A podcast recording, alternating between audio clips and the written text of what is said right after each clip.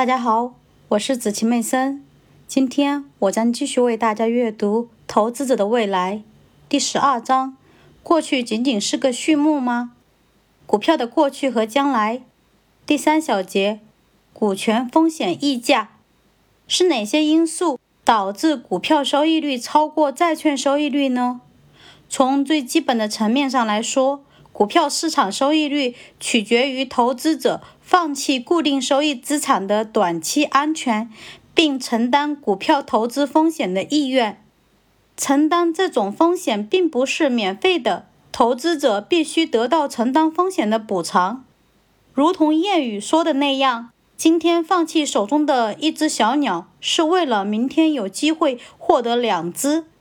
与其他安全投资相比，如政府债券、股票获得的额外收益率被称为股权风险溢价。在过去的两百年里，股权风险溢价大约平均为百分之三。第四小节，股权收益率的回归平均值。几乎没有人否认，在长期内股票收益率高于债券收益率。但是，由于股票具有很高的波动性，许多人选择避开它们。股票的风险在很大程度上取决于你持有股权的时间。让我们回到图一中，根据股票的累计收益率画出一条统计趋势线。注意看，实际股票收益与这条趋势线是多么接近。股票市场跟随这种趋势的倾向，说明了统计学家称其为股权收益回归平均值的原因。回归平均值参照一种变量，该变量在短期内波动很大，但在较长时期内却比较稳定。回归平均序列的一个例子是平均降雨量，它每天都发生很大变化。但是在每个月内却比较稳定，回归平均完全改变了投资者看待风险的方式。这在图二中进行了说明。图二中的柱状图展示了1802至2003年中所有一年、五年、十年、二十年和三十年期的股票、债券和票据，除去通货膨胀因素后的平均收益率风险，以标准差来衡量。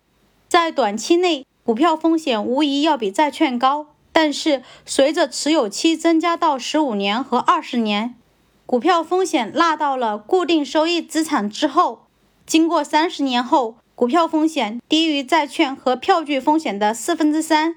随着持有期的增加，平均股票收益率风险下降的速度将近固定收益资产收益率下降速度的两倍。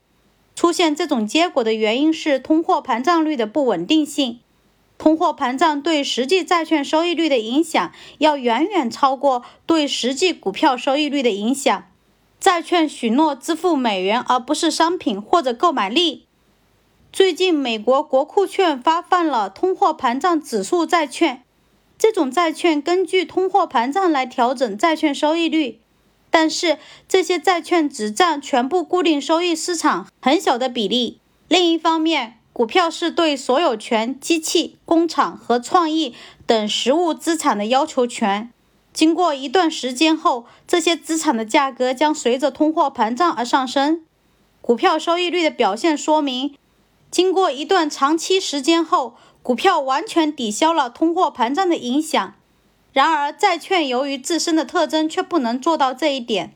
上述证明支持了这种说法，即由于股票有较高的收益率和较低的长期风险，它们应该成为所有长期投资组合的基石，而债券则被那些希望规避股票市场短期波动的人需要。因此，债券收益率要低得多。但是，债券并没有对冲掉我们纸币经济中。固有的通货膨胀风险，经济中价格水平的长期变化是不可预测的。